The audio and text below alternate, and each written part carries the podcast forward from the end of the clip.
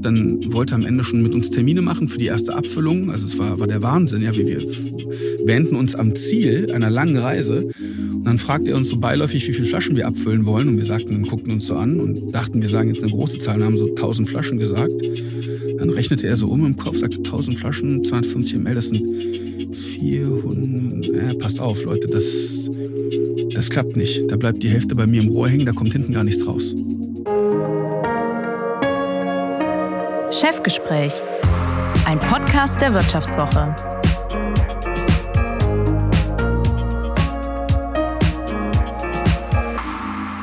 Mein heutiger Gesprächspartner kommt aus der Unterhaltungsindustrie. Und damit er das machen kann, muss er Saft herstellen. Genauer gesagt Smoothies.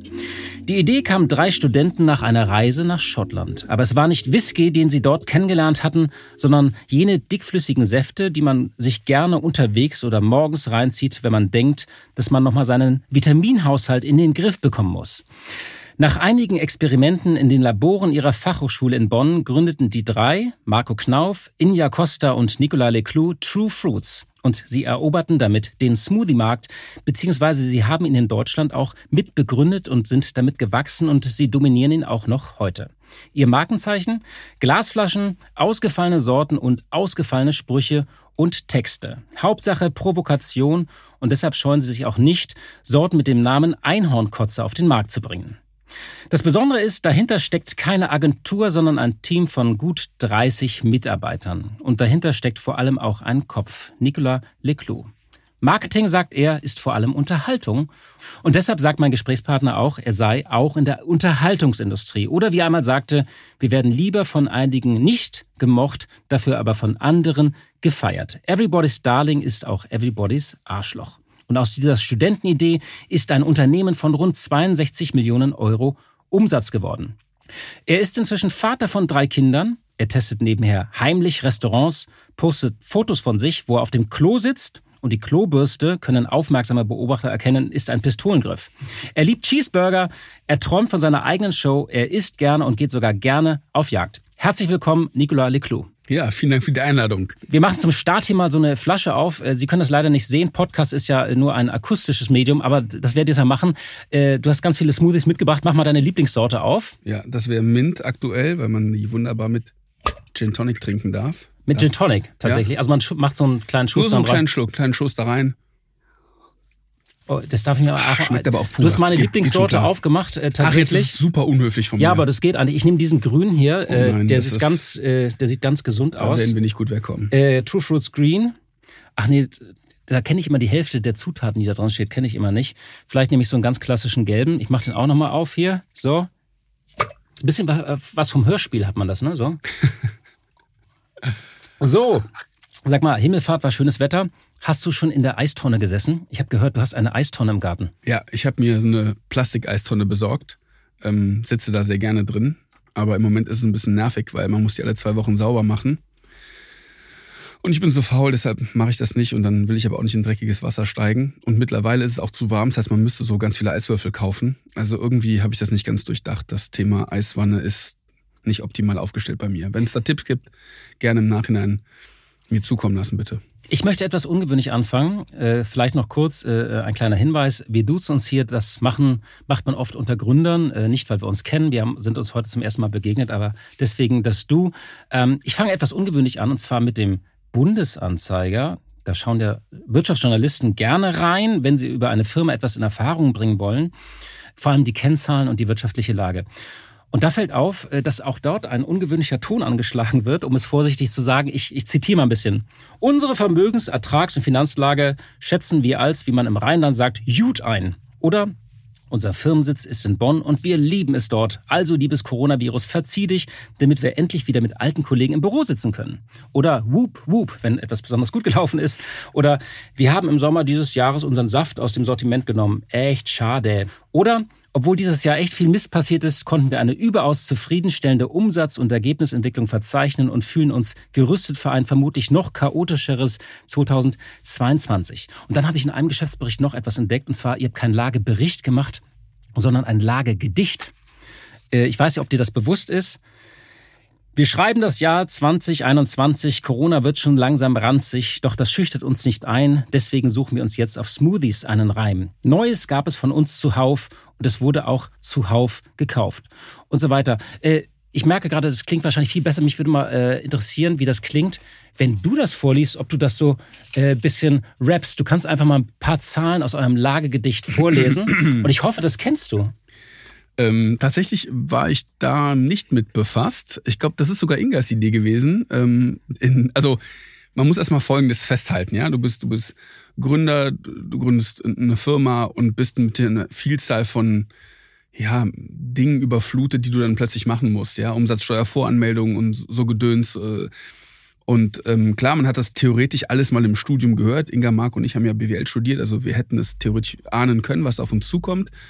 Aber es ist ja dann doch super viel. Und dann irgendwann, als wir eine gewisse Größe hatten, ich glaube, es war nicht von Anfang an, aber mussten wir halt so einen Lagebericht verfassen. Und dann fanden wir das auch so ein bisschen, ja, intim, da so über unsere, ne, kannten wir Ihr ja musstet ja alles da preisgeben praktisch, ne? Wie viel Umsatz, wie viel Gewinn und so weiter. Genau, muss dann, und muss dann ja auch so einen Text dazu schreiben. Also es reicht nicht, die, einfach die, die ähm, Bilanz da reinzustellen, sondern du musst ja richtig so, ein- so einen Fließtext. Und das fanden wir so ein bisschen, äh, ich will nicht sagen nervend, aber es war so, oh Gott, das auch noch.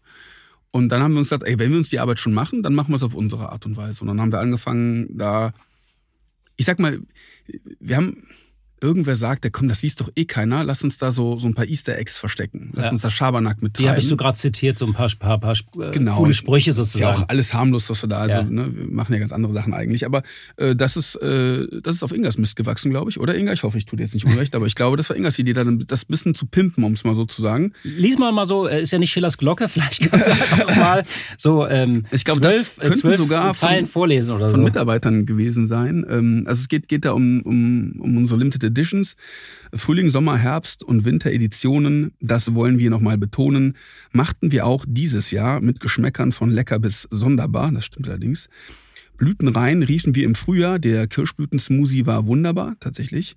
Im japanischen Design im Handel erlebte er im Online-Shop einen Wandel und wurde zum Winke-Katzen im Raver-Stil. Auch das SM-Design vielen gefiel.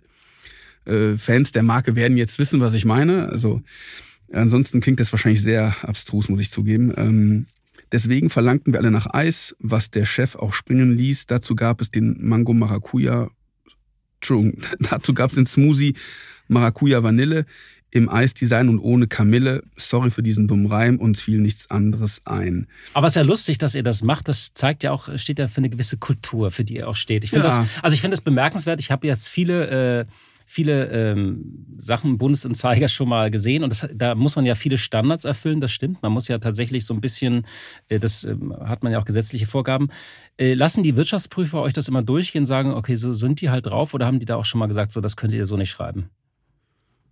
Hm, das mm, muss ich gestehen, weiß ich nicht. Also wenn, dann ist, ist die Info an mir vorbeigegangen. Ähm, aber ich glaube, wir, wir machen halt häufiger einfach Dinge und, und äh, probieren uns da auch aus. Ich glaube, das kann man schon sagen. Und was diese Kulturgeschichte angeht, wir sind wirklich, muss ich sagen, und, und ich sage das mit Stolz, wir sind so ein Haufen, wie so ein Haufen Kinder ohne Erwachsene. Ne? Und wir genießen halt auch die Arbeit tun zu dürfen, die wir tun. Und ihr seid auch immer noch Kinder geblieben jetzt nach 15 Jahren. Ja, schon noch. Es ist ein bisschen weniger Pipi-Kaka-Humor als vielleicht noch vor fünf, sechs Jahren. Also wir werden dann ja auch älter äh, und so. Aber ähm, wir haben immer noch Spaß bei der Arbeit und wir versuchen das zu kultivieren und, und an so ganz drögen äh, Momenten wie, wie diesem Wirtschaftsbericht da dann, ja, da versuchen wir natürlich auch äh, unser, ja, dem unseren Stempel aufzudrücken. Weil ich finde es ja echt lustig, das liest ja kein Mensch, außer ab und zu Journalisten, dass man sich trotzdem so Mühe macht, diesen Lagebericht damit irgendwie so ja 100 Zeilen Gedicht zu verfassen. Wir dachten das auch, dass das niemand liest. Ähm, Und mich haben jetzt äh, vor allem Wirtschaftsprüfer sprechen mich drauf an, weil die, glaube ich, sich von jedem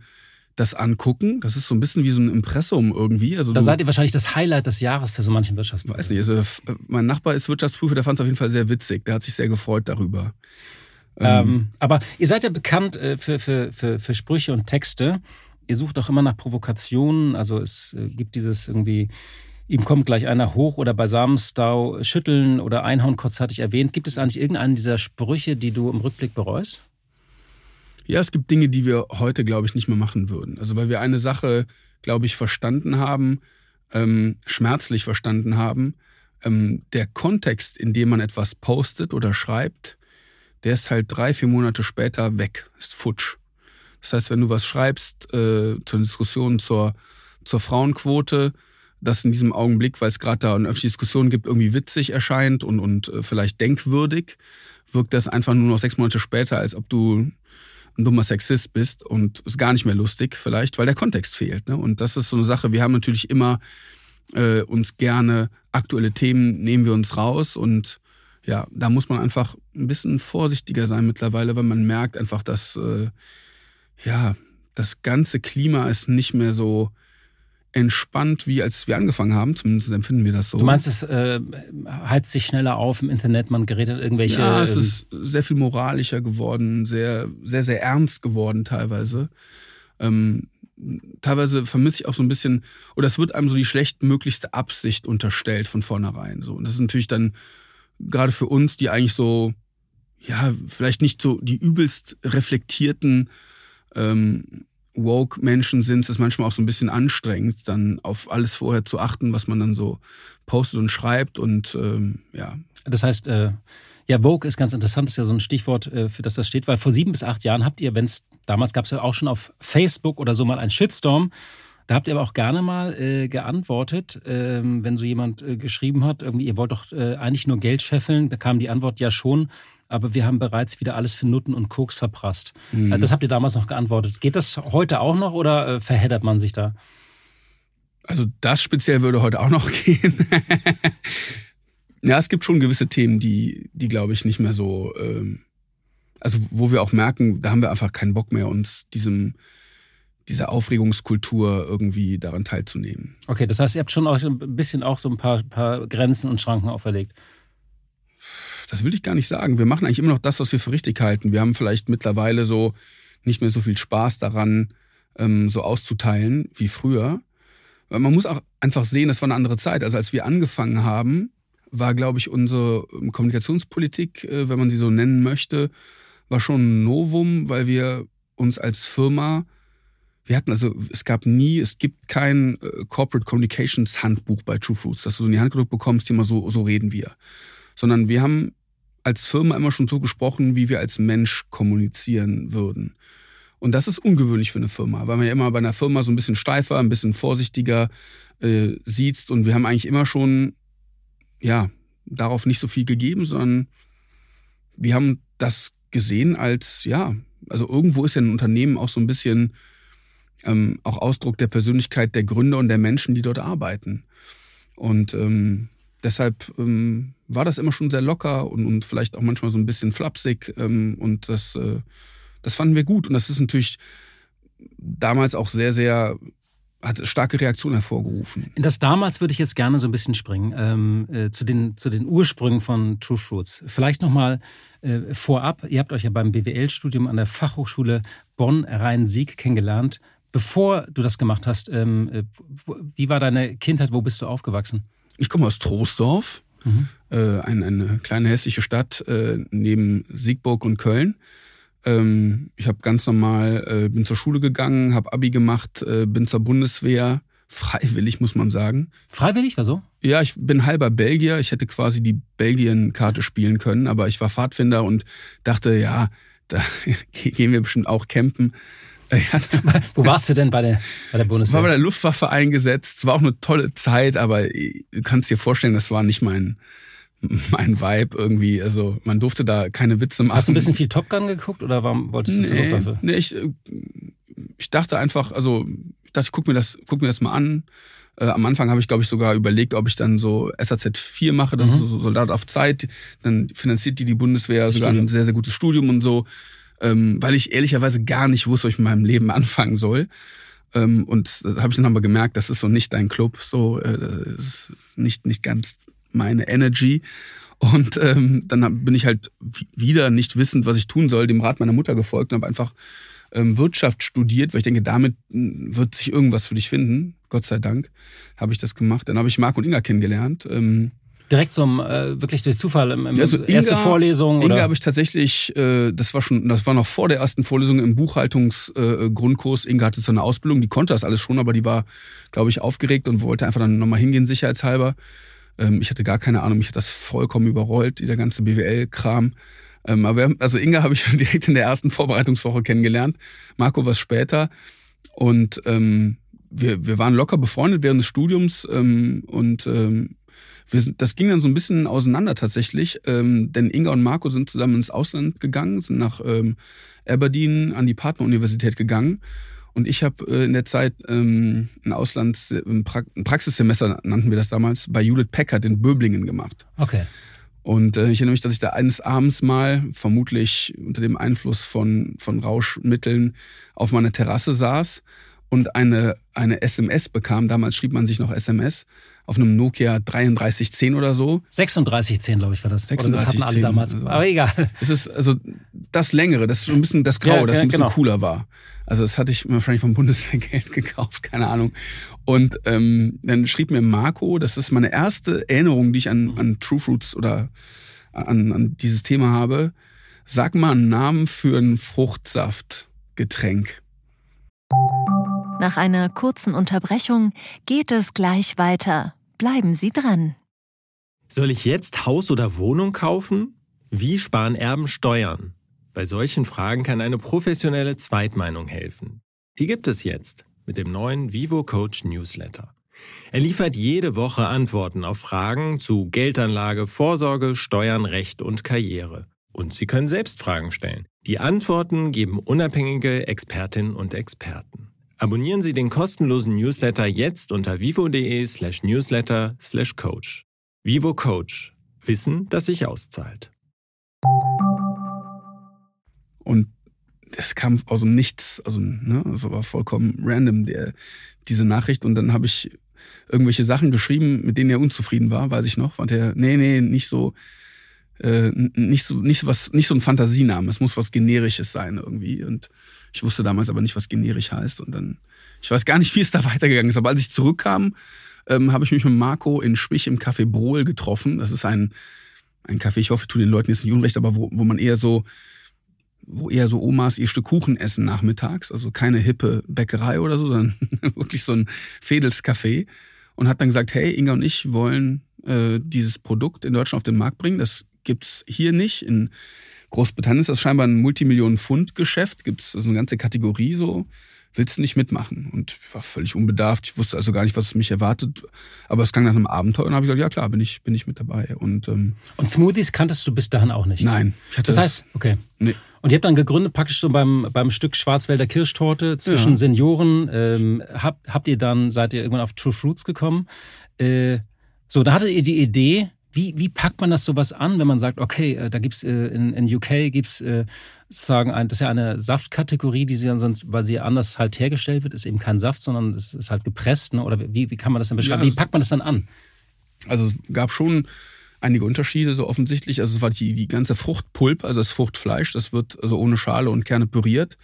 Die ganze Frucht wird püriert und dann hast du so eine Art Babybrei letztendlich. Ne? Und der wird mit Saft gemischt, dass es trinkbar wird. So, das ist ja das Konzept von, von einem Smoothie irgendwo. Und ja, nee, wir wussten gar nichts. Wir haben also, wir sind erstmal an der FH, wir haben der FH oder mittlerweile Hochschule äh, Bonn-Rhein-Sieg, dann sind wir da erstmal rum und haben, ja, haben den Dekan, glaube ich, sogar irgendwann mal angehauen, weil wir nicht wussten, wohin mit uns. Ne? Also wir haben BWL studiert, aber Gründen war damals nicht cool. Also es war vor äh, einem Milliarden IPO von Mark Zuckerberg und so. Das war also, ja, Gründen war, das war schon exotisch, muss ich sagen. Ne? Und dann gab es aber da irgendwo so ein Gründerzentrum an der FH damals schon. Und dann konnte man da vorstellig werden, sich bewerben um einen Platz. Und ich, ich weiß nicht mehr genau, es ist einfach schon 17 Jahre her, wie das genau gelaufen ist, aber wir haben dann versucht, irgendwie da auch das Labor mit benutzen zu dürfen. Genau, das war so ein Forschungsprojekt an der Uni, wo dann so die ersten Mixturen mit Hilfe von Biologen und Chemikern dann so angerührt wurden. Ne? Ja, ja, also das, das lief dann so, dass wir irgendwann sagt dann einer genervt uns, hey komm, mach da einfach ein Praxisprojekt daraus. Ne? Dann kann, können sich alle Studenten da, darauf bewerben. Das war interessant. Wir haben also super aufgeregt dann im großen Auditorium dann das Projekt vorgestellt und ich weiß noch genau, dass von unseren Freunden da keiner mitmachen wollte. Also es waren kein einziger BWLer außer uns drei dabei. Nur so ein paar Chemiker und Biologen haben die Hand gehoben und äh, das war uns ganz recht, weil wir brauchten ja vor allem äh, in unseren Augen Leute, die uns erklärten, wie, wie baut man so eine Maschine, um das herzustellen. Ne? Wir, wir hatten eine ganz naive Vorstellung am Anfang. Ne? Wie, wo, wir kaufen die Ananas auf dem Großmarkt und pürieren die selbst und so. Das macht man ja alles gar nicht so, wenn man das in dem Stil, im größeren Stil herstellen möchte. Und wir dachten, dass die Antworten auf unsere ganzen drängenden Fragen, dass die Kollegen die wüssten. Und dann beim ersten Treffen haben wir die gefragt, ja, hier, wie läuft denn das genau? Und dann sagte der Chemiker, der einzige Chemiker, sagte, ja, pass auf, ich kann dir eine Kläranlage konzipieren, aber also Lebensmittel behandeln wir gar nicht im Studium. Und wir so, hä? Wenn du es nicht weißt, und die Biologen wussten eh nichts, wer, wer, wer, wer hilft uns denn da? Ja, wüsste er auch nicht. Und dann haben wir gegoogelt tatsächlich. Einfach ganz blöd haben wir, das gab es damals schon, 2005, 2006, und haben rausgefunden, es gibt eine Art äh, Studiengang wenn man, wenn man Fruchtsäfte herstellen möchte. Also das ist ein richtiges Studium. Ja? Also, ähm, man kann seinen Techniker machen für, für Fruchtsaft und auch, äh, also so ein, das ist ein Studiengang an einer, an einer technischen Fachhochschule. Den habt ihr dann noch belegt, oder? Nein, auf keinen Fall. Wir hatten ja gerade BWL-Studenten studiert. studiert. Äh, wir haben da angerufen und uns mit Professor Binnig, das war damals eine Koryphäe in, in dem Bereich Fruchtsaft, haben den angebettelt um eine Stunde von seiner Sprechstunde. Und der hatte, merkte man auch, hatte gar keinen Bock, da so drei hinterhergelaufene BWLer aus St. Augustin bei sich in Trier an der FH zu empfangen. Wir mussten also wirklich so ein bisschen nerven, bis wir den Termin bekommen haben. Und dann hat er uns, ja, als wir da, da ankamen, haben wir natürlich erklärt, was wir vorhatten. Und dann hat er erstmal laut gelacht. Und dann, für uns war es ein bisschen unangenehm. Wir so, hey, warum, warum lachen Sie?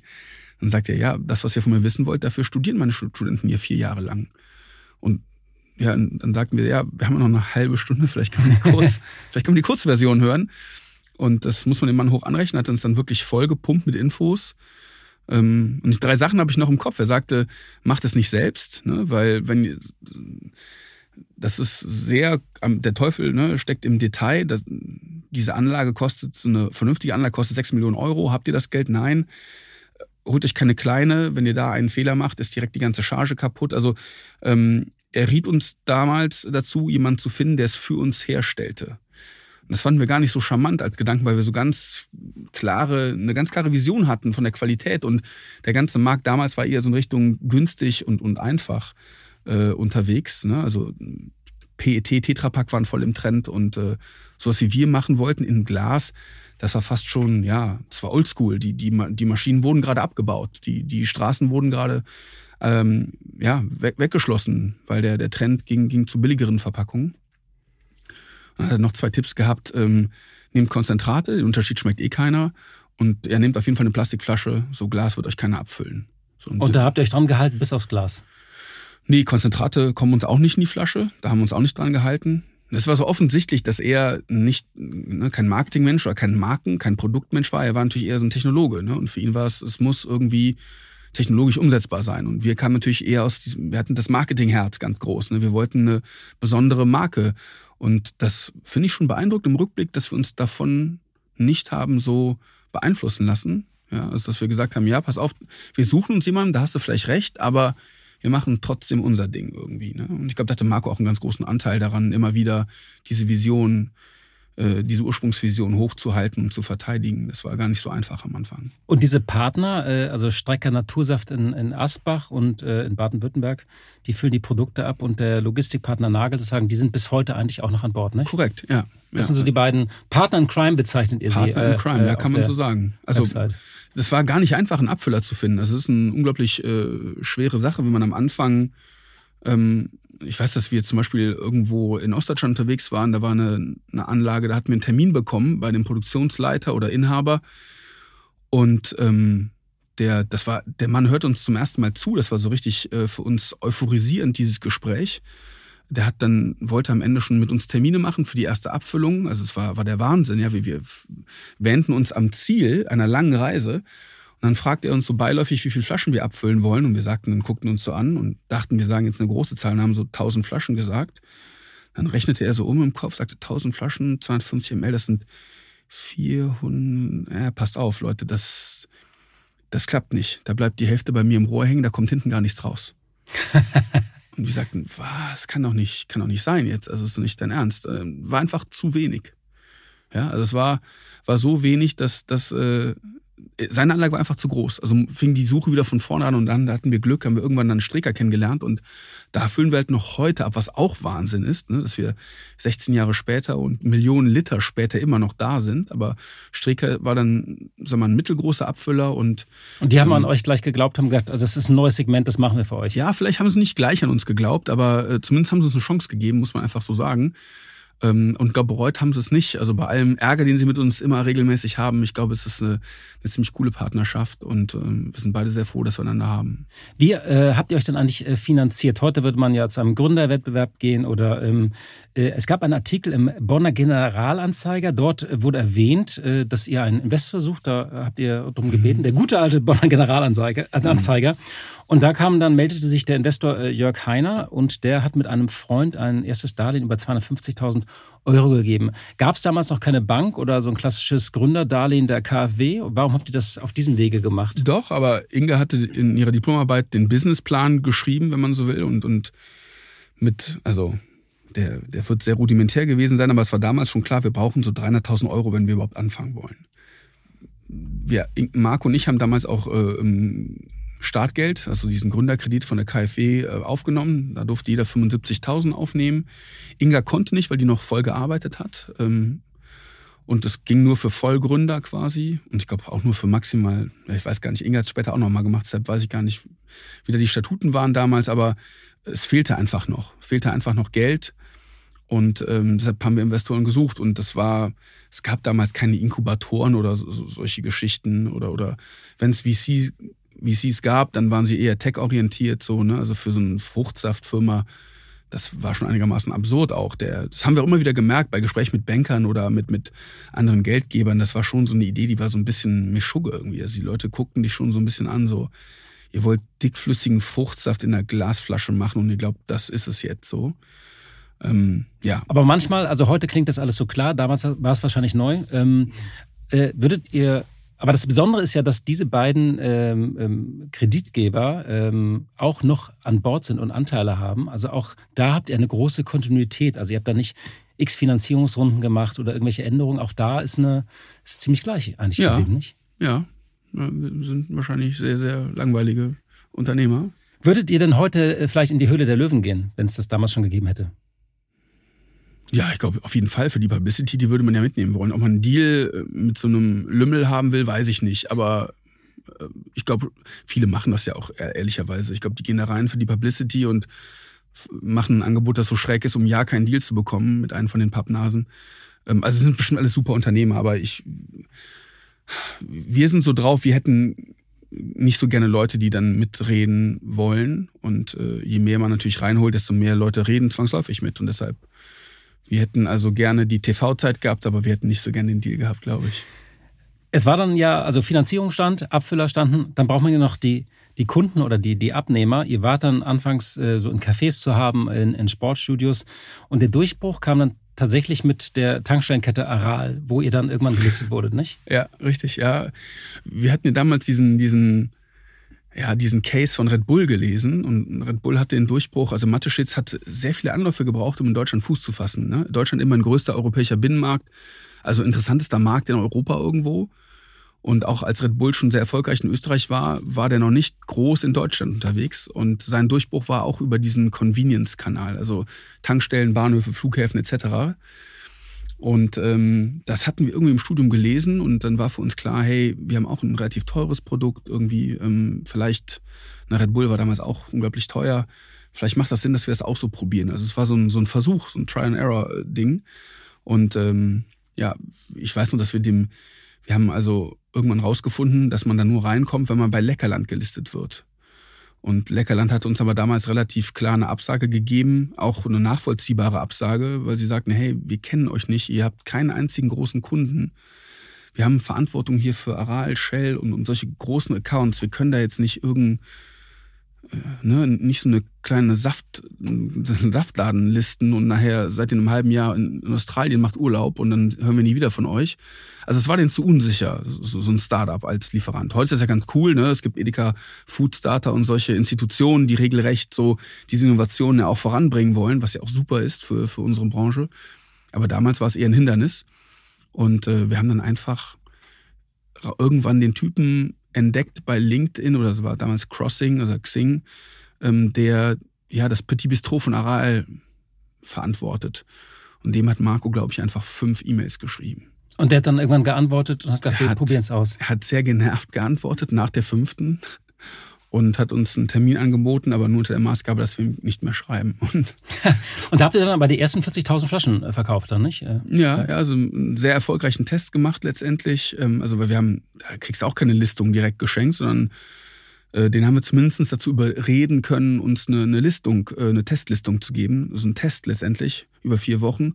Und der war aber so bombastisch gut, dass dann natürlich auch ja, ich sag mal, dann hat es dann endlich geklappt. Aber es ist also nie irgendwie, es ist so kein gerader Weg, kein einfacher Weg gewesen. Es war immer so ein bisschen ha, hakelig, man musste immer so ein bisschen, äh, ja, am Ball bleiben. Also es war auch eine anstrengende Zeit. Ne? Ich meine, wir stehen uns heute hier gegenüber mit derselben Frisur.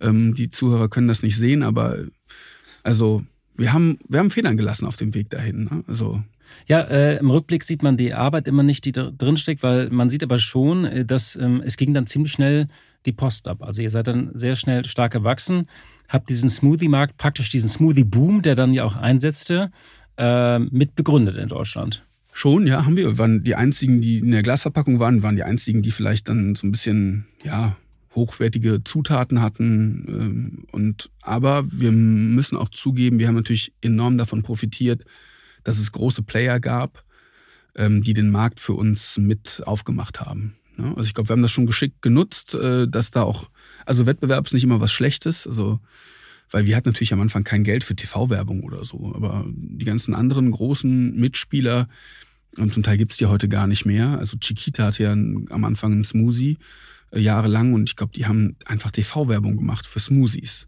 Achso, da wurde das Segment praktisch bekannt. Die haben das Segment bekannt gemacht und dann war es so, die Leute haben dann, ne, weil wir natürlich sehr teuer waren, vielleicht eher erstmal Chiquita gekauft und dann irgendwann mal waren wir im Angebot, dann probierst es halt mal und dann gehst halt nicht zurück. Ne? Ähm, wenn ich nochmal zitieren darf, ihr, ihr schreibt, unser Prinzip lautet True Fruits, No Tricks.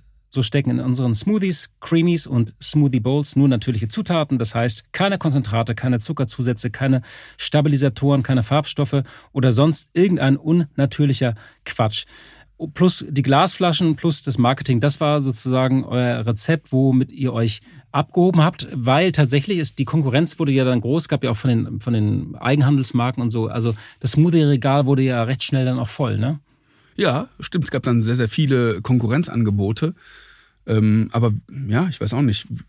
Ich bilde mir ein, das ist jetzt blöd, das zu sagen, ne? Jeder findet seinen Scheiß wahrscheinlich am besten, aber wir haben einfach immer die besten Smoothies gemacht, weil, weil wir das auch selber getrunken haben. Also ne, wir, wir haben das Produkt selber geliebt und wir haben natürlich auch nicht irgendeine Mango gekauft, die gerade billig war, sondern wir haben halt versucht, die beste Mango zu finden. Und so gehen wir heute auch noch dran, dass wir natürlich enorm auf die Produktqualität achten, aus einem eigenen Interesse, ne? weil wir es immer noch selber trinken. Und du testest auch selbst noch immer? Ja, ich habe heute Morgen erst, äh, haben wir zusammen gesessen und, und ähm, also wir machen fast jede Woche Verkostungen, dann oft von neuen Produkten oder von, von so verrückten Entwürfen, die wir machen. Also wir haben letztes Jahr Lebkuchen-Smoothie gemacht beispielsweise de, äh, oder wir machen jetzt gerade, darf ich das jetzt erzählen? Ja. ja. Wir machen jetzt gerade eine coole Markenkooperation mit Tabasco mhm. und haben jetzt einen Tomatenshot, äh, bringen wir bald raus und ähm, da ist dann auch ein ewiges Hin und Her. Ne? Wie viel Schärfe verträgt der? Wann, wann ist irgendwie zu viel scharf irgendwie? Gibt es auch irgendwas, was gar nicht funktioniert hat, wo ihr gesagt habt, das schmeckt einfach nur widerlich? Ja, ja, und wir haben es trotzdem gemacht, was, äh, was einigermaßen absurd ist. Ähm, das ist witzig, weil wir das hier gerade in Düsseldorf aufnehmen. Das war ein Düsseldorfer Produkt tatsächlich. Und zwar haben wir mit Löwensenf zusammen einen Shot gemacht ein Mango-Senf-Shot und wir haben dafür die Original-Senfsaat von Löwensenf gestellt bekommen, haben die also quasi gemahlen in, in einen Mango-Smoothie rein und ich will sagen, es hatte einige Fans, aber nicht viele. Also, aber ihr habt dann auch mal ausprobiert oder wieder vom Markt genommen, wenn es nicht funktioniert hat, ne? Nein, unsere Limiteds, äh, ne, also die machen dann schon mal so limitierte Auflagen, die gibt, da gibt's nur ein paar Flaschen von, wenn die weg sind, die weg. Und das war so ein Limited Edition Ding. Aber ich weiß, glaube ich, dass das etwas länger im Regal stand, weil natürlich Senf mit Mango ist natürlich auch schon so ein bisschen wow. Aber also es war ein Geschmackserlebnis, kann man, kann man glaube ich, so festhalten. Das Thema Kooperation äh, spielt bei euch auch eine, eine Rolle. Vielleicht kannst du dazu noch mal kurz was sagen. Ja, in der Vergangenheit ähm, haben wir natürlich Marken kopiert, oft, oft auch, äh, ich sag mal, ohne de deren Einverständnis. Mittlerweile kommen Marken auch auf uns zu und, und fragen nach Kooperationen. Und ähm, ja, wir haben also mit MLK gerade eine große Kooperation gehabt zum 50-jährigen Jubiläum. Ähm, und Aber das ist doch ein Hustensafthersteller oder Hustenbonbon. Genau, die haben dieses Kinder M. ist ein ganz bekanntes äh, Kinderhustenbonbon und den Geschmack haben wir eins zu eins nachgemischt. Also wir haben da auch zwei extrem gute Produktentwickler, Lotta und Daniel bei uns, die ja die wirklich auf wundersame Weise das teilweise hinbekommen. Es ist raubt uns manchmal den Verstand, wie geil einfach diese Sachen sind, die da aus unserem Test kommen. Und dann trinke ich Hustensaft. Nein, du trinkst ja auch, wenn du Hustenbonbon lutschst, kein Hustensaft, aber es schmeckt äh, original nach Menthol, nach Irish Moss, nach Kirsche. Also genau wie dieses Bonbon schmeckt, schmeckt dann auch der, der, der Shot quasi. Und ähm, so haben wir schon ja sehr witzige Kooperationen gemacht und mittlerweile kommen einfach auch Brands auf uns zu, die merken, dass es natürlich einen enormen Wert hat, wenn die Marke mal in einem anderen Kontext erscheint, ihre eigene Marke und bezahlen sogar richtig Geld dafür. Also sechsstellige Beträge, dass wir eine Kooperation mit ihnen machen und die Marke dann auch für kurze Zeit dann auch mal in den Handel bringen. Und es ist natürlich spannend zu sehen, wie man dadurch also auch diese Kategorie irgendwo dauernd neu befeuert und, und neue Impulse bringt. Und äh, ja, das ist äh, eine Sache, die jetzt in den letzten Jahren enorm zugenommen hat und wir freuen uns, äh, da weiter Gas zu geben. Hattet ihr eigentlich jetzt in den vergangenen zwei, drei Jahren auch, ähm, also viele haben ja Lieferkettenprobleme gehabt. Äh, wie war das bei euch? Es, das sind ja auch äh, teilweise exotische Früchte drin. Hattet ihr da auch Probleme? Ja, es war zum Teil schon eng. Wir haben es dann immer irgendwie geschafft, aber es gibt natürlich schon Produkte, die wir kriegen halt nicht so viel äh, aus Fernost oder so, sondern viele, viele Früchte kommen dann ähm, ähm, aus Europa. Aber klar, einige Sachen, also Passionsfrucht ist zum Beispiel so ein Thema, also Maracuja ich glaube, der Baum, ich weiß nicht, wie das acht oder drei Jahre, ich weiß nicht mehr, aber der, der braucht, glaube ich, drei Jahre, bis er die erste Frucht irgendwie ähm, bildet. Das heißt also, wenn am, am Markt äh, eine Shortage ist, dann hast du halt erst drei Jahre später Entspannung. Ne? Das ist natürlich dann brutal für, für die Preise. Ähm, aber ansonsten, wir haben, wir schließen immer Jahreskontrakt und sind dann in der Regel häufig auch, auch damit auf der sicheren Seite. Aber es ist, glaube ich, äh, für Inga und ihr Team immer eine große Herausforderung, jedes Jahr die Kontrakte äh, zu bekommen und die, vor allem die Qualität zu bekommen dann auch. Und ist manchmal gar nicht so einfach. Also da, das ist relativ viel Aufwand tatsächlich so im Hintergrund, den man so, glaube ich, nicht mitbekommt vorne rum, aber ja, das gehört halt mit dazu. Und die Kunst ist es ja, ähm, wir haben über die Supermärkte gesprochen, da in diese berühmten Regalmeter zu kommen, dass man da Platz hat. Ähm, ihr kamt da ja irgendwie rein, aber man muss ja auch drin bleiben. Das ist ja die Kunst. Nicht nur einmal für eine Aktion. Wie, war, wie ist das eigentlich? Was sind da die Lehren und raus, dass man so mit diesen großen Handelsketten wirklich auch äh, dranbleiben kann? Und ist Gott sei Dank nicht so ganz mein Thema. Also mit dem Vertrieb habe ich nicht so viel am Hut. Das macht äh, bei uns Marco und, und der liebe Daniel. Äh, ich glaube, wenn der Artikel sich dreht, dann lässt der Handel dich in Ruhe. Ne? Also wenn, wenn dann entsprechend Drehung drauf ist, ein Umsatz, dann, dann geht, dann können auch kleinere Brands wie wir äh, kommen zurecht. Und das war auch immer so. Es war am Anfang so. Mittlerweile sind wir ja keine kleinere Brand mehr. Genau. Mittlerweile sind wir ja Category Captain, würde ich, würde ich behaupten. Habt also, ihr eigentlich immer noch diese 60% Marktanteil an dem Ja, also wir sind, ich glaube, über 70 mittlerweile. Im Smoothie-Bereich sind wir, glaube ich, relativ eindeutig Marktführer. Aber ehrlicherweise betrachten wir auch gar nicht mehr so den Smoothie-Markt alleine. Wir haben mittlerweile gemerkt, dass Kunden da nicht unbedingt auch den Unterschied machen zwischen Smoothies und, und Säften im Kühlregal. Also ich glaube, es wird schon Unterscheidung noch getroffen. Ähm, kaufe ich jetzt ungekühlte Säfte oder kaufe ich gekühlte Säfte? Aber, aber aus dem Saft seid ihr wieder raus, ne? Bitte, ja, also wir haben einfach gemerkt, dass der Kunden haben gar nicht verstanden, warum wir Saft gemacht haben. Ihr habt doch immer schon Saft gemacht. Also dieses Smoothie-Ding, das ist auch komisch auszusprechen. Ich glaube, für viele, also wir waren die im Glas, ne? Und also ich glaube, das ist wieder so eine selbstgemachte ja, Kategorie, so, so eine Konvention irgendwie. Kunden nehmen das, die Kunden kaufen nach Farbe. Denen ist egal was. Also die kaufen Geschmackssorten oder tatsächlich auch oft als Impulsartikel greifen nach einer Farbe. Aber es ist gar nicht so unbedingt, dass sie sagen, boah, heute habe ich Bock auf einen Smoothie oder heute lieber auf einen Saft. Ich glaube, das ist so, das ist eine Fehleinschätzung, die wir am Anfang hatten. Diese Shots kamen dann auch irgendwann hinzu, das sind so, die stehen hier auch gerade, das sind dann praktisch noch so kleinere Flaschen, wo oft so die auch scharf sind, weil so Ingwer drin ist, das ist dann eher noch so mehr so Optimierung, Gesundheit, Gesundes. Ja, also wir haben selber einfach äh, gern Ingwer-Shots getrunken und ähm, war dann einfach eine logische Erweiterung unseres Sortiments. Genau.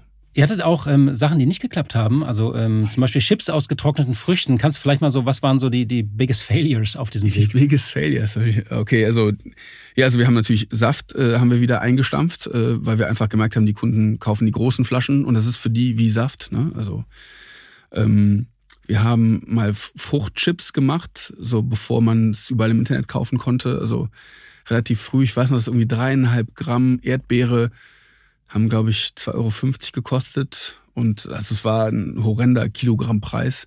Aber es war einfach auch sehr teuer in der Herstellung, ne? diese Hochbarriereverpackung und dann die gefriergetrockneten Erdbeeren da rein und so. Alles sehr kleinteilig. Ich glaube, wir sind einfach im Regal untergegangen bei Seeberger und Co. Ne, es war viel verkauft, viel, sagt man im Handel. Ne? Und wenn du dann so drei kleine Facings hast, dann gehst du auch unter in so einem gelben Regal. Ähm, wir haben Bowls gemacht, von denen wir absolut überzeugt waren, noch immer sind, aber das hat einfach keinen interessiert. Das war so ein Bowl, ist, äh, ist eine Art, das ist Fruchtmatsch, also es ist wirklich so ein Brei, den musst du löffeln. Und da hatten wir oben den Deckel, das war relativ aufwendig in der Entwicklung, haben wir äh, so eine Art äh, Granola, ähm, aber sehr natürlich, mit, nur mit getrockneten Früchten und kein, kein Zuckerzusätze, bla bla bla. Also richtig schön so Eat Clean-mäßig dann so, so, so ein Topping draufgesetzt, der getrennt war vom Inhalt. Du musstest, also verpackungsmäßig war es natürlich ein Albtraum. Ähm, aber das hat auch überhaupt nicht geklappt irgendwie. Das hat so lecker geschmeckt. Also ich glaube, äh, ein paar, die sich noch erinnern werden, also es gab so eine Mango Maracuja Bowl, eine Kokos Maracuja Bowl und so eine Waldbeeren-Bowl, die waren beide fantastisch, aber es wollte einfach keiner haben. Also man sah das Produkt auch nicht. Das ist auch so ein Ding, was wir gelernt haben. Also ich glaube, wir hatten relativ viel Erfolg, weil, oder wir haben viel Erfolg, weil man auch die Produkte gut sehen kann. Wir haben ja kein Etikett auf der Flasche, wir haben den, diesen keramischen Druck.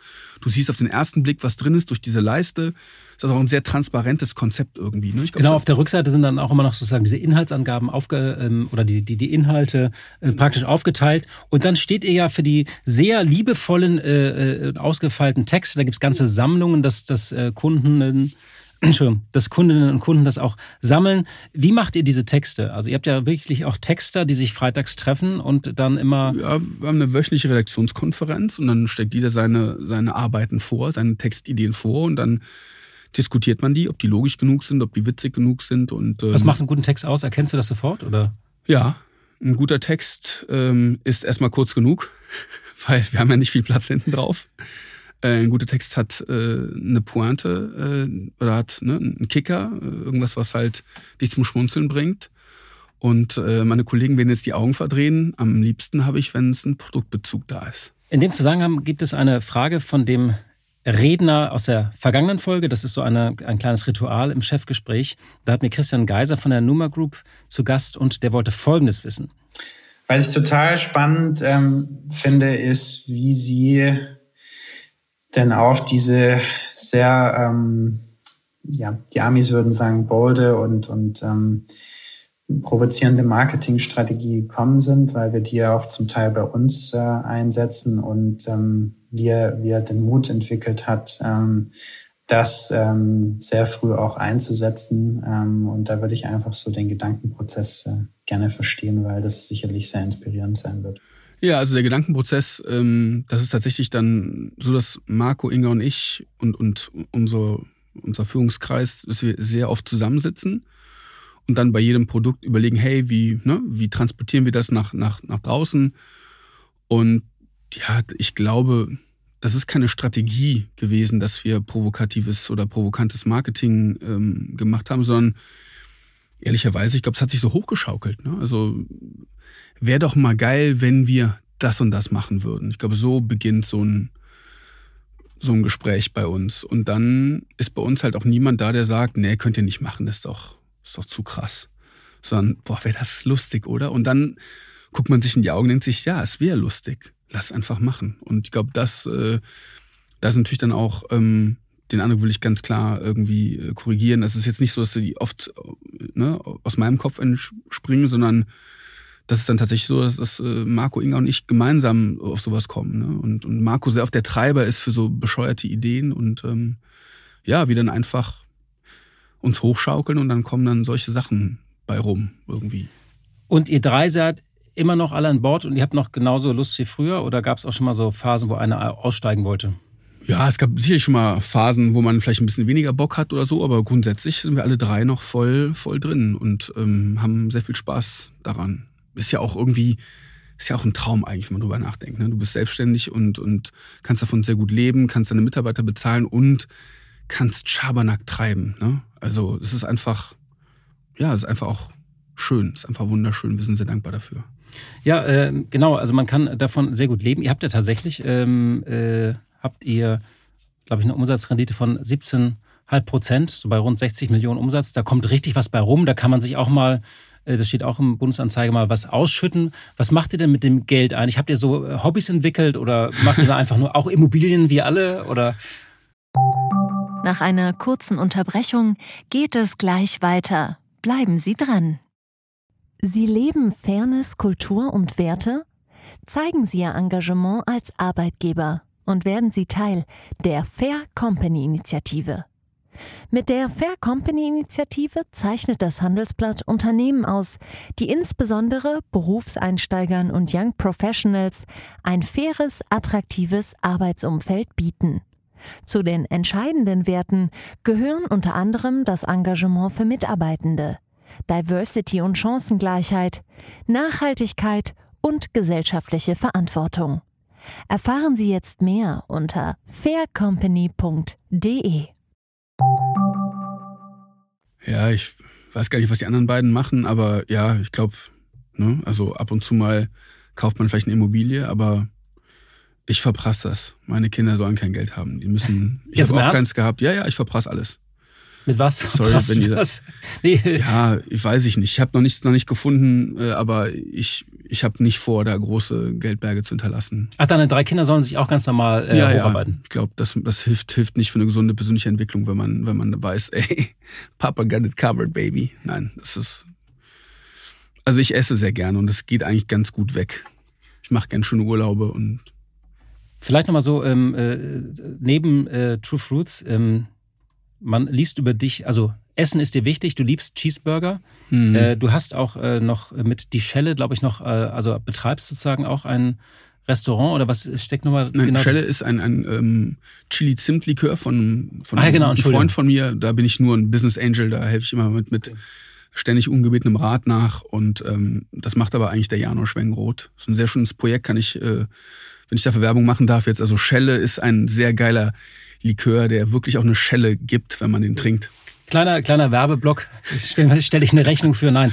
Dann, aber du hast noch ein Investmentvehikel, äh, äh Krombersohn Investment, damit investierst du in andere, genau. in, in andere äh, Startups. Genau, genau. Also ich habe irgendwann mal, was war das, ein Tim Ferriss Podcast, wo der sagte, ähm, ich glaube, da sein Kumpel Rose sagte, investiert nur in Dinge, die sein Leben direkt besser machen. Das fand ich eine wunderschöne Investmentstrategie, also fand ich irgendwie total sinnvoll. Und ja, tatsächlich habe ich das auch so gehandhabt, mehr oder weniger in letzter Zeit. Also die, die neueren Sachen, die ich gemacht habe, haben alle einen direkten Bezug, äh, sind oft essbar oder trinkbar und ja, also. Und du arbeitest heimlich als Restauranttester, also wirklich offiziell so mit, mit, mit äh, Bewertungen abgeben oder was, was nein, steckt dahinter? Nein, das, das nicht. Also ich, ich glaube, das, das wäre eine zweite Karriere für mich. Ich glaube, das könnte ich wirklich gut. So richtig Michelin-Sterne äh, vergeben oder? Meinst du, die hören das? Hören die hier zu? Ja, ich glaube schon, dass die. Ey Leute, ich habe das richtig drauf. Essen kann ich. Ich bestelle immer viel zu viel, probiere alles mal ein bisschen. Nein, ich, ich bin einfach verfressen, glaube ich. Mehr ist es nicht. Also ich, ähm, ja, also ja, ich esse einfach unglaublich gerne. Und ich koche auch gerne. Und als Ausgleich machst du dann Sport oder? Ja, müsste ich, ne? Aber ich bin dann schon im Essen besser als im Sport machen, leider. Sieht man, glaube ich, ein bisschen. Aber ich wäre gerne so, also ich habe schon den Plan, so viel Sport zu machen, dass ich weiterhin essen und fressen kann, äh, essen und saufen kann. Das Thema Nachhaltigkeit spielt ja äh, bei vielen Unternehmen eine Rolle. Ich kann mir vorstellen, dass bei euch bei Verpackungen äh, das Thema auch so ein bisschen aufgekommen ist, wobei ja viele Leute das auch schon äh, benutzen. Ihr bietet da ja, man kann die zu Seifenspendern ja auch umfunktionieren. Aber ja. was habt ihr da gerade so vor ein bisschen? Ja, also von so Greenwashing Bullshit halten wir nicht so viel. Also solange keine Mangos in Nordrhein-Westfalen wachsen, sind wir ein grässliches Produkt, ähm, wenn man es ganz streng betrachtet. Jeder andere Smoothie auch übrigens. Ähm, aber weil eure Lieferkette so CO2-intensiv ist. Ja, natürlich. Ne? Kompensiert ihr das oder? Äh? Nicht, dass ich wüsste, nein. Vielleicht Macht ihr gar nichts in die Richtung. Also, wir machen zwei Sachen. Wir, wir versuchen auf Plastik, wo wir können, zu verzichten. Das nehmen wir sehr ernst und das ist auch einigermaßen anstrengend. Ähm, also bei der Verpackung etc. versuchen wir auf Plastik. Es ist viel leichter, einfach so eine Schrumpffolie drum zu machen, wäre viel billiger. Wir machen aber, wir arbeiten da mit, mit Kartonagen, also versuchen da auf Plastik zu verzichten. Ähm, an vielen Stellen, wo es geht, nutzen wir keinen Plastik und Alternativen, ähm, weil wir einfach Plastik für ein Problem halten. Ähm, aber klar, was CO2-Belastung angeht, sind wir einfach kein, ne, kein schöner Player. Ähm, ich glaube, was, was noch, was wir gemerkt haben mit der Zeit, ist, dass viele Leute unsere Flaschen weiter benutzen. Und ähm, das fanden wir sehr schön und haben dafür ja Upcycling-Aufsätze äh, entwickelt. Also man kann Zuckerstreuer aus einer Flasche machen oder ein Milchkännchen ist gerade in Arbeit. Wir haben einen Cocktail-Shaker, der jetzt bald rauskommt. Wir haben einen Grinder für Kräuter im weitesten Sinne. Ähm, also ne, man kann Öl, Ölkännchen draus machen. Ähm, wir haben sogar mal einen Spitzer entwickelt, aber ich glaube, den haben wir, der war einfach grottig schlecht, das haben wir, haben wir noch gar nicht rausgebracht. Aber so haben wir ganz viele, ich glaube, wir haben über, über zwölf verschiedene Aufsätze, die man bei uns im Shop ähm, kaufen kann und immerhin irgendwie 800.000 Euro Umsatz im, im Shop. Also wir sind ja eher so ein Handelskind, aber wir machen relativ, ähm, ja, dann vergleichsweise wenig, aber ich finde immerhin für, für ein paar Aufsätze im Shop einen ganz äh, gewaltigen Umsatz und es wird sehr gut nachgefragt und äh, ja, wir freuen uns, dass die Flaschen einfach weiterleben, einen Platz in einem Haushalt haben und das ist natürlich auch für uns als Marke genial. Bei euch klingt ja immer alles sehr leicht und lustig. Es gab allerdings doch mal irgendwie einen Streit, der sogar gerichtlich ausgetragen wurde gegen äh, den Smoothie des Fernsehkochs Steffen Hensler. Das passt aber irgendwie gar nicht zu euch, finde ich. Also, dass ihr euch da gerichtlich zur Wehr setzt. Ja, das äh, kann ich nachvollziehen, aber man muss ja sehen, ähm, wenn, wenn du so Copycats zulässt, ähm, dann verwässerst du deine eigenen Markenrechte. Das heißt, du hast zwangsläufig in Deutschland zumindest ähm, die Notwendigkeit, dich gegen Kopien zur Wehr setzen zu müssen, weil sonst der Nächste, der dich kopiert und ein bisschen näher dran ist, sagt einfach, ja, aber da hast du es auch erlaubt. Was war denn die Kopie genau? Ich erinnere mich gar nicht mehr. Er hat einen Smoothie in einer Glasflasche gemacht, die von der Aufmachung her den Eindruck erwecken könnte, es handelt sich von einem Produkt von uns. Ich sage das jetzt mal, das ist wahrscheinlich juristisch nicht ganz korrekt oder, oder Inga dreht wahrscheinlich jetzt, äh, rollt mit den Augen, aber ja, aber das ist üblich äh, in unserer Branche. Also wir werden schon mal abgemahnt, wir mahnen andere ab. Das ist, glaube ich, einfach part of the game.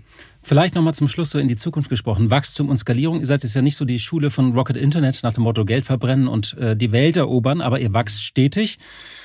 Ihr seid auch nicht Ankerkraut, die sagen nach fünf Jahren irgendwie an einen großen äh, äh, Konzern verkaufen. Ähm, was ist bei euch äh, so in die Zukunft gesprochen? Wollt ihr genauso weitermachen? Ja, wir haben wachsen? schon die Weltherrschaft äh, vor Augen im Smoothie-Bereich, nicht okay. wahr? Und das äh, dauert seine Zeit. Also das heißt, ihr müsst nach Asien oder? Äh Nein, Spaß. Also ich glaube, wir, ähm, wir würden schon, schon gerne noch expandieren. Wir haben uns ja auch äh, mit ähm, Ekis Granini einen sehr guten Kooperationspartner ins Boot geholt, 2018 als strategischen äh, Investor mit reingeholt mit 35 Prozent und auch mit Hilfe von Granini natürlich auch jetzt andere europäische Länder jetzt ähm, aufgemacht, wie Frankreich, Spanien.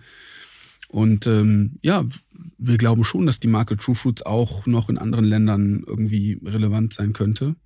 Und ja, das ist eigentlich auch gerade so die Hauptaufgabe, ne? dass man hier weiterhin das, das äh, Game auf einem hohen Niveau hält und dann aber auch äh, in Europa dann noch ähm, Märkte erobert. Und äh, welche Sorte spukt gerade in deinem Kopf rum? Also das darf ich hier noch nicht sagen, aber heute Morgen haben meine Kollegen und ich eine Sorte verkostet, die ja, die vielleicht nochmal in die Regale schaffen könnte. Sehr, sehr, sehr spannende Kombination. Ähm, die Shots sind enorm dynamisch, da könnten wir eigentlich auch noch äh, viel mehr machen, unserer Meinung nach. Wir haben eh immer tausend Ideen. Ne? Wenn es nach uns ginge, wäre das ganz Regal True Fruits, aber ich verstehe natürlich, dass der Handel da Interesse hat, eine heterogene Smoothie-Landschaft abzubilden. Weil tatsächlich, was ist der Bestseller hier, von denen du hier aufgestellt hast? Tja, das ist eine gute Frage. Ich glaube, schon der gelbe und der rote waren sie immer die besten. Aber der Pinke hat in letzter Zeit auch immer mehr Freunde, genau. Der Pinke, der ja tatsächlich sehr künstlich aussieht, der weil da pinke Drachenfrucht drin ist. Völlig abgefahren aussieht, ne? Ja.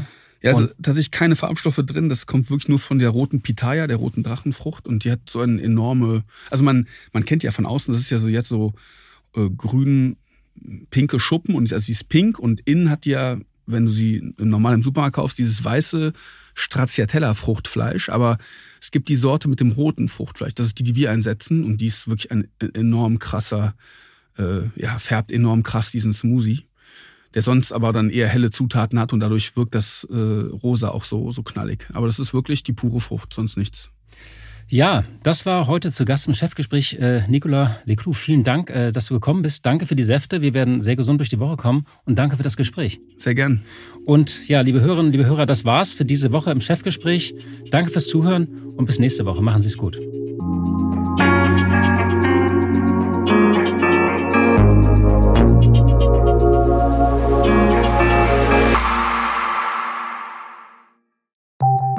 Nach einer kurzen Unterbrechung geht es gleich weiter. Bleiben Sie dran.